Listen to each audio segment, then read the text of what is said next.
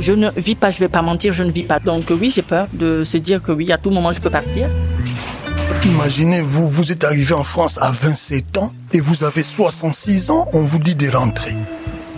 Ça va faire 6 ans que je suis là et je suis, je suis bloqué. Je pense que l'OQTF ou l'interdiction de revenir sont faits pour réprimer euh, une solidarité.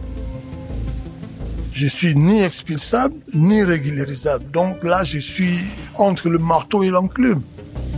Je suis là pour être en liberté, mais je me sens emprisonné à nouveau. Ils se rendent pas compte que sur des générations, ça crée des vides en fait. OQTF, l'outil d'une politique d'expulsion française. La loi française prévoit ce qu'on appelle des catégories protégées contre l'expulsion. Il et elle peuvent être mariés avec un Français ou une Française. Parents d'enfants français, ayant une maladie non traitable dans son pays d'origine ou en France depuis plus de 20 ans. Bob est arrivé du Congo vers la France il y a maintenant une quarantaine d'années. Il a trois enfants français, dont il s'est toujours occupé. Il est censé être protégé contre une expulsion vers un pays dont il n'a maintenant que peu de souvenirs. Pourtant, Bob a reçu une obligation de quitter le territoire, une OQTF, et a été enfermé en centre de rétention. De plus en plus d'OQTF sont notifiés à des personnes que la France devrait protéger. Ces mesures rendent la vie impossible à des exilés ayant pour la plupart des liens très forts avec la France. Ils se retrouvent dans les cas où ils ne sont pas renvoyés, dans des situations de ni-ni, ni expulsables, ni régularisables.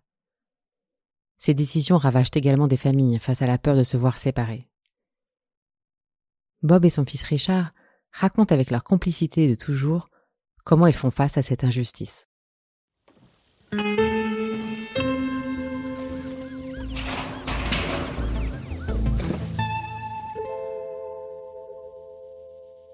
Je suis arrivé en France euh, depuis 1984, originaire du Congo. Je suis arrivé en France, j'avais 27 ans, jusqu'à aujourd'hui. Et à l'époque, euh, dans les années 80, il fallait partir de là-bas parce qu'il y a, il y a, dans le pays, le système politique n'était pas aussi vraiment bien. Vous devez vous rappeler d'un certain Mobutu. C'est lui qui était président à notre époque. Et on est arrivé en France pour faire les études.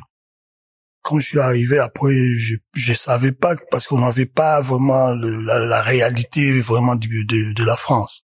Quand je suis arrivé, bon, je me suis dit pour les études c'était un peu chaud. J'ai commencé à me débrouiller de gauche à droite et puis travailler par-ci par-là. C'est là que j'ai fondé ma, ma petite famille. J'ai eu un enfant en 1988. Après, j'ai fait une demande de titre de séjour pour, comme parent d'enfants français. Et je suis resté toujours régulier, j'avais tous les papiers. J'ai eu trois enfants qui sont nés ici en 88, 93 et 91. Et les enfants sont français. Par déclaration que moi j'ai souscrite euh, à la mairie pour tous les enfants, ils sont allés à l'école. Je les ai accompagnés à l'école pendant le froid, l'hiver et tout, les couverts avec des manteaux, tout. Bah moi c'est Richard, euh, 26 ans, né à Paris 18e à Bichat. J'ai eu ma carte de nationalité française euh, normalement à 13 ans. Il a eu plusieurs enfants, mais je suis fils unique de mes deux parents. Et ma mère, elle est tutrice de sa nièce, qui fait qu'il nous a élevés comme on était une famille à quatre, en fait. Moi, j'ai toujours euh, grandi avec mon père depuis la maternelle euh, jusqu'au collège Malraux, jusqu'au lycée Ferdinand Buisson. Il m'a accompagné au foot, il m'a accompagné partout. J'ai toujours. Euh, moi, j'ai vraiment grandi avec mon père, en fait. Quand je demande et qui m'explique, je me dis qu'ils ont été solides, hein, parce que c'était pas facile. Franchement, je les, trouve courageux. J'ai beaucoup travaillé, longtemps travaillé dans le milieu artistique. Travaillé, j'avais le titre de 10 ans. Depuis toujours, j'ai toujours, j'avais, j'ai toujours eu le titre de séjour. Que depuis mars 2021, quand je suis parti à la préfecture pour renouveler, c'est là qu'ils m'ont dit, monsieur, on peut pas vous renouveler. J'ai dit, mais pourquoi? je suis parent d'enfants français, c'est là qu'ils m'ont sorti. Non, vos enfants, ils sont majeurs, ils n'ont plus besoin de vous. J'étais étonné et surpris. C'est là que tout a commencé.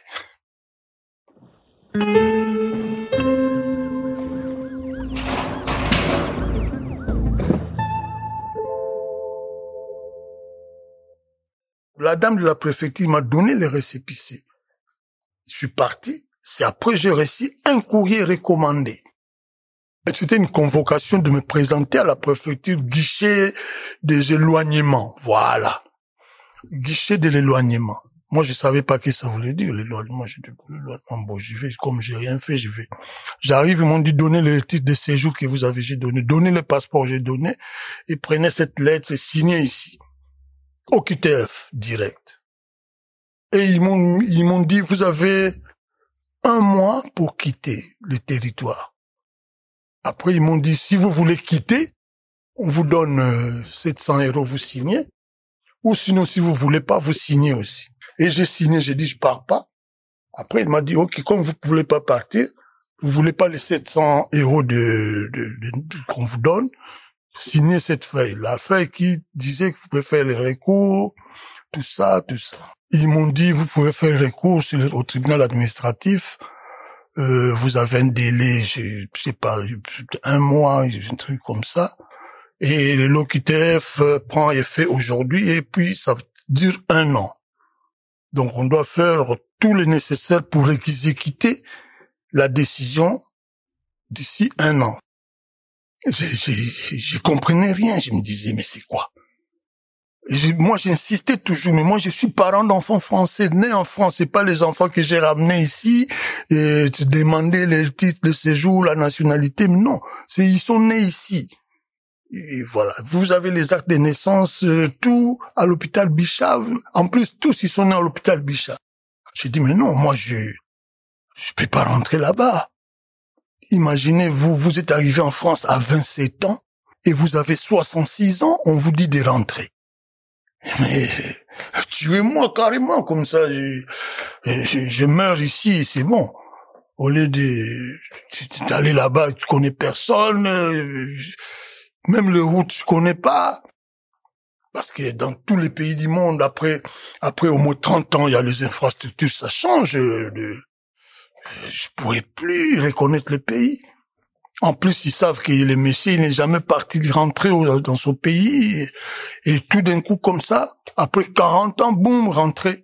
Je, comprends rien. Là, je comprends rien. Je comprends pas ce qui m'arrive. J'ai beaucoup travaillé. Il y a des preuves pour ce que j'ai travaillé. Vraiment, je, je sais pas pourquoi. Donc, euh, je manque même le mot. Je me souviens parce que bon, c'est à, la maison en fait, euh, on a reçu le courrier. Comme c'est moi qui regarde le courrier, qui qui fait un peu, qui gère un peu, donc j'ai euh, j'ai j'ai ouvert, j'ai pris, j'ai ouvert la boîte aux lettres. Donc il y a tous les courriers. Je vois il y a un courrier euh, qui était, costaud le courrier. Et je, je, donne à ma mère. Et elle ouvre et il y avait écrit quitter le territoire, plein de feuilles mais moi, j'ai pas très bien tilté. J'ai compris ça, mais j'ai pas compris pourquoi en fait, parce qu'il y a tout, allait bien en fait. C'est ça le, truc, c'est que il y a pas de il y a pas de raison en fait, de raison valable. Et c'est venu un peu subitement, c'est assez brutal en fait.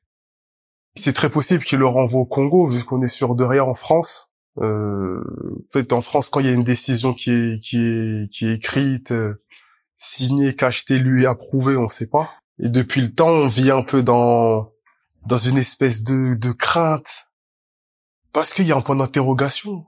Il y a, on sait pas, on connaît, on sait la suite, on sait pas quelle suite en fait. Actuellement, euh, ils mettent ils mettent tout dans le même sac. Hein. Ils examinent pas au cas par cas. Ils examinent pas, ils mettent tout dans le même sac moi, je me demande comment un, monsieur qui a grand, qui, a presque passé toute sa vie en France, qui a grandi en France, parce que moi, je suis arrivé à 27, à l'âge plus de 60 ans, qui a des enfants français nés en France, on dit que non, monsieur, il n'y a rien à voir circuler, rentrer chez vous après 40 ans. Mes, mes parents sont décédés, papa et maman décédés. J'ai pas d'attache au Congo, je connais rien la politique du, du pays, je connais même pas le, le, chef là-bas, tout ça, je connais pas. Et on vous dit, vous rentrez comme ça. Mais ça, c'est, c'est, c'est pas possible.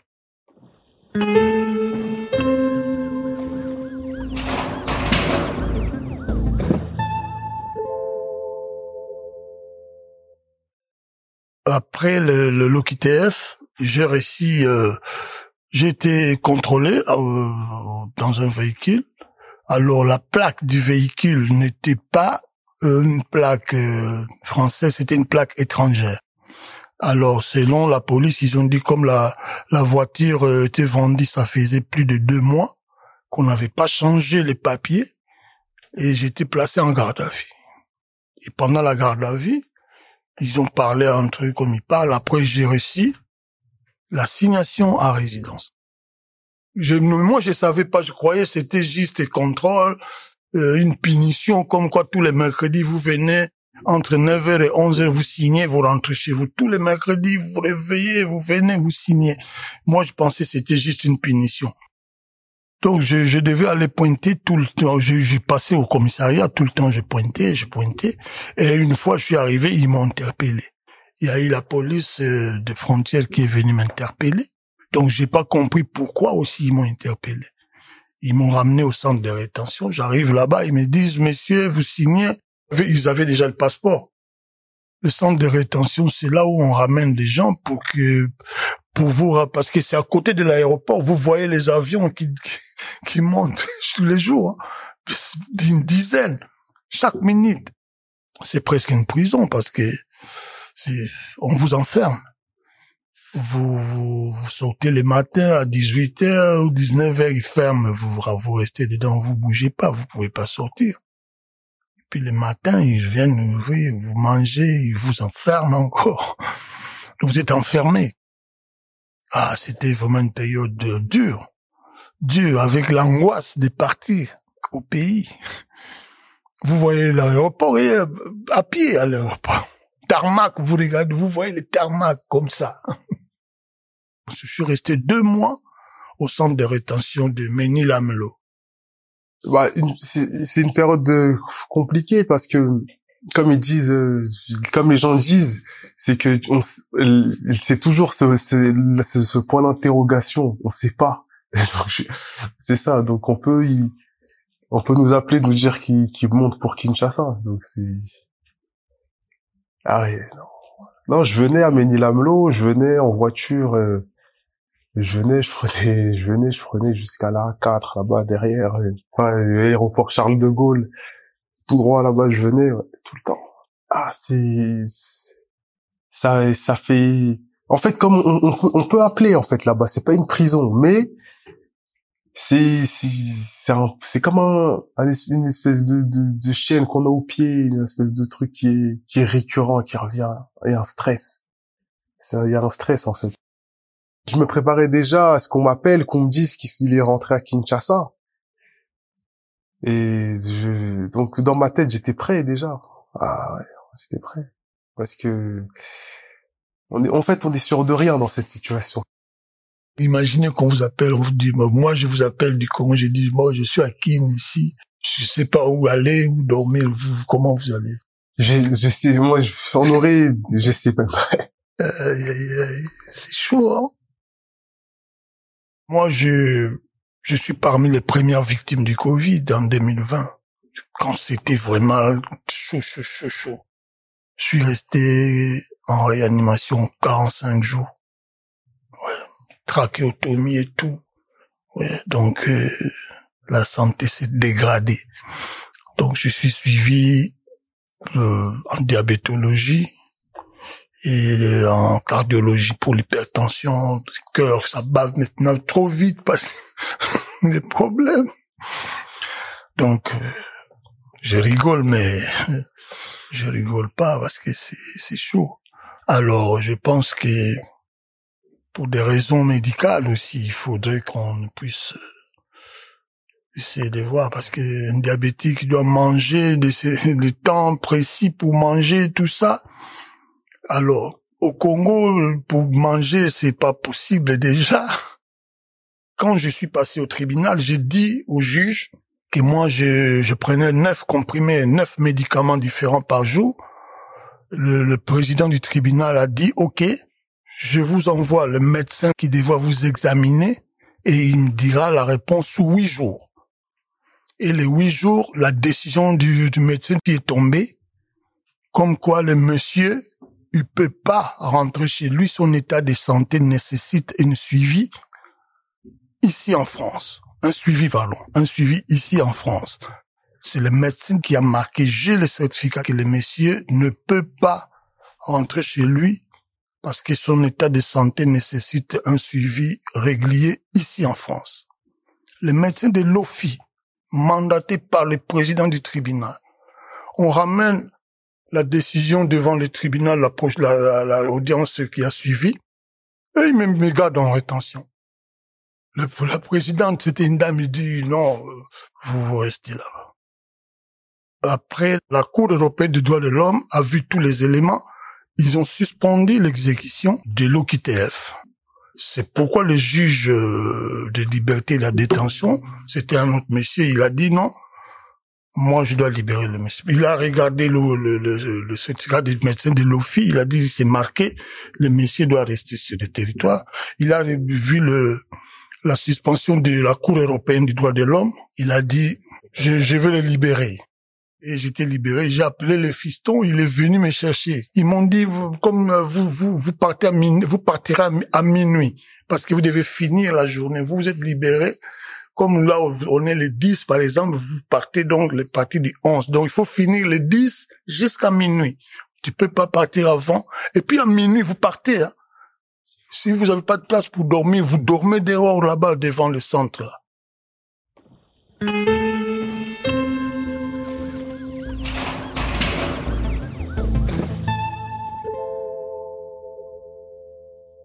Là, ma situation est compliquée, toujours compliquée. Pourquoi? Parce que euh, la Cour européenne des droits de l'homme a suspendu l'exécution de l'OQTF. Ils ont suspendu, mais j'ai pas de papier. La Cour européenne prend euh, peut prendre plusieurs années pour rendre la décision. Ça peut prendre cinq, six ans même, même plus, je sais pas, parce qu'il y a trop de dossiers là-bas. Donc j'attends la décision, mais moi je je suis ni expulsable ni régularisable. Donc là, je suis entre le marteau et l'enclume. Donc on attend, on attend, et puis pendant tous ces temps, moi j'ai pas de, trucs que je pourrais pas circuler. Là, c'est les vacances, je pourrais pas aller à Nice, à Marseille, à Bordeaux. Vous allez prendre des trains comme ça avec les, les papiers, quel papier, tout ça, c'est embêtant. Le fait de, de ne plus avoir le papier, ça change beaucoup de choses. Parce que moi, comme je travaille dans le milieu artistique, je pourrais pas prester en ce moment faire de petits voyages comme au festival de Cannes là. J'allais j'allais aller participer au festival de Cannes, mais j'ai eu peur de prendre l'avion parce qu'on devait partir en avion avec les gens qui qu'on a fait des trucs ensemble. Et moi, comme ils savent pas que moi j'ai, ils ont récupéré ma carte de séjour, j'ai fait semblant de d'être malade. Je suis pas parti parce qu'on devait prendre l'avion. Je sais qu'à l'aéroport, il faut carte de séjour et tout, le papier, tout ça. Les passeports même retenus euh, à la préfecture jusqu'à aujourd'hui. Parce que le jour qu'ils m'ont libéré au centre de rétention, ils m'ont sorti tous mes documents et la carte de séjour, elle est toujours là. Ils m'ont dit ça, on vous donne pas, mais on, on rend ça à la préfecture. J'ai dit, mais comment je vais faire? Ils m'ont dit, non, on vous donne ces papiers, vous allez partir avec. Mais le, le, le, passeport est un truc, on l'envoie à la préfecture. J'ai dit, ok, bon. Tous les jours, je pense à ça. C'est, c'est, c'est, un poids, c'est un poids.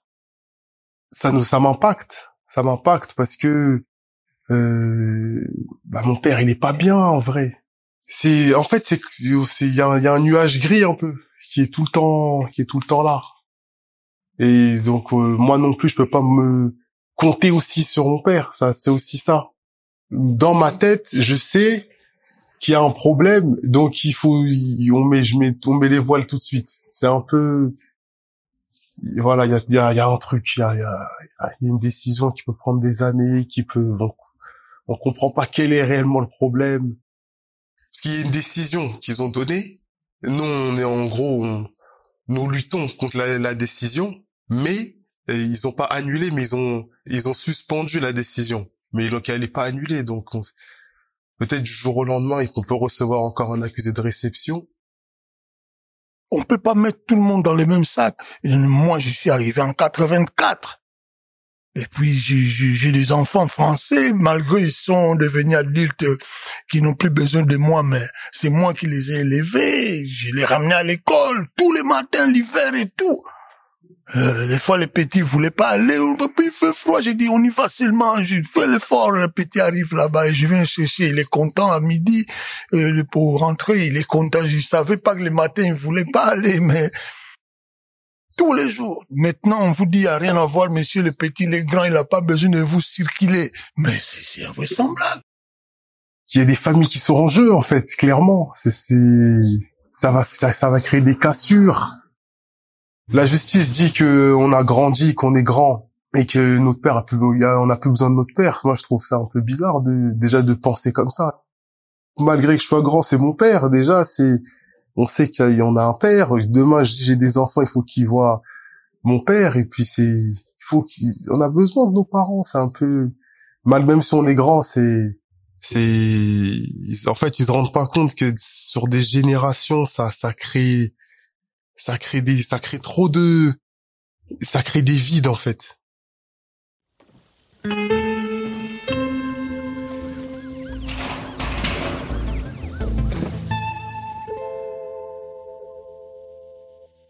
Aujourd'hui, si l'OQTF de Bob est toujours suspendu par la CEDH, sa situation n'a pas changé. Il reste ni expulsable, ni régularisable. Une situation qui peut encore durer des années. Mélanie, responsable des questions liées à l'expulsion à la CIMAD, constate régulièrement ce type d'atteinte aux droits des personnes censées être protégées contre l'éloignement. L'histoire de Bob s'inscrit dans une politique dite de fermeté. Elle est axée autour de l'expulsion du territoire des personnes considérées comme indésirables. Les OQTF sont de véritables armes implacables déployées par l'administration pour mener à bien cette politique. Elles sont délivrées de plus en plus quasi systématiquement, sans prise en compte de la situation des personnes concernées. Bob vit en France depuis 40 ans, il est père de trois enfants français et souffre de pathologies graves qui ne peuvent être soignées dans son pays d'origine. Pour ces raisons, il est censé être protégé contre l'éloignement et se voir accorder un droit au séjour, mais l'administration fait totalement abstraction de sa situation, faisant de lui une personne à expulser à tout prix. Le cas de Bob reflète parfaitement l'absurdité et la complexité de procédures administratives et juridiques qui ont pour effet de dépersonnaliser des parcours de vie ancrés en France. Pour les personnes visées par une mesure d'éloignement, la seule lueur d'espoir consiste à saisir la justice. Mais le récit de vie s'efface rapidement derrière une figure impersonnelle des procédures administratives et juridiques, d'un usage du droit ne laissant plus de place à l'humain. Il faut absolument entrer dans des cases, notamment celles relatives aux catégories dites protégées contre l'éloignement. Les personnes étrangères se voient alors réduites au statut d'étrangers malades ou de parents d'un enfant français mineur par exemple.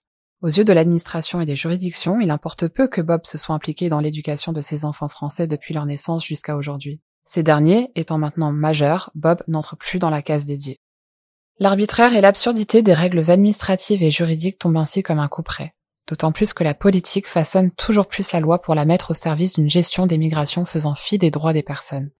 Plus de 20 lois sur le droit des étrangers en près de 40 ans sont venues restreindre l'accès à un titre de séjour et les conditions pour les catégories qui sont censées être protégées contre l'éloignement. Et quand la loi ne suffit pas à exclure d'un droit au séjour, l'administration use de tous les moyens pour la contourner. Par exemple, pour faire tomber les protections contre l'éloignement, les préfectures exigent toujours plus de preuves. La preuve devient alors le symbole d'un rapport de domination que cherche à instaurer l'État sur la personne étrangère dont la parole est constamment mise en doute.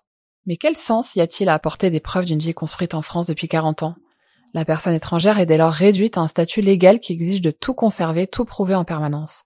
Et comment apporter toutes ces preuves lorsque la loi n'accorde, dans près de la moitié des cas, qu'un délai très court pour préparer le recours? Et comment apporter ces preuves lorsque la personne est enfermée en centre de rétention?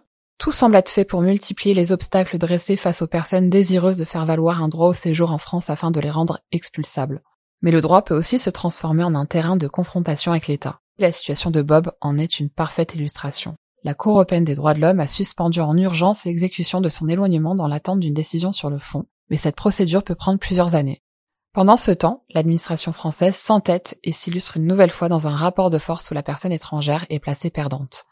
Aucune régularisation n'est envisagée pour Bob par la préfecture, donc il reste sans papier. Comme beaucoup d'autres, il fait aujourd'hui partie de cette autre catégorie de personnes placées en marge du droit, celle dite des nini, des ni régularisables ni expulsables. En empêchant leur régularisation, l'État précarise, marginalise et stigmatise de nombreuses personnes en raison de leur nationalité. Cette fabrique de sans-papiers empêche les personnes de s'intégrer et les place dans une situation qui justifie leur expulsion. La menace de l'expulsion demeure omniprésente et des vies sont mises en suspens. Sans travail, sans pouvoir subvenir à leurs besoins et à ceux de leur famille, sans pouvoir construire des projets, sans savoir si elles vont pouvoir récupérer leur enfant à la sortie d'école le soir même, les personnes soumises à une procédure d'expulsion sont privées de leurs droits les plus élémentaires et de leur dignité. Pourtant, cette politique aux effets dévastateurs menace plus qu'elle n'expulse, car, rappelons-le, le taux d'exécution des OQTF au cours de ces dernières années ne dépasse pas les 10%. Elle brise donc des vies et des familles sans pour autant remplir l'objectif affiché.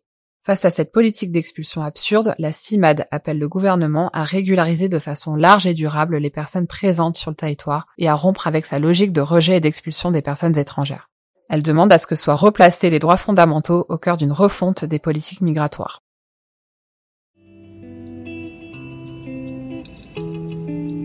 Ces témoignages sont recueillis par la CIMAD, une association qui défend les droits des personnes étrangères en France parce qu'il n'y a pas d'étrangers ni d'étrangères sur cette terre. Si ce podcast vous a plu, n'hésitez pas à le partager et à lui mettre 5 étoiles.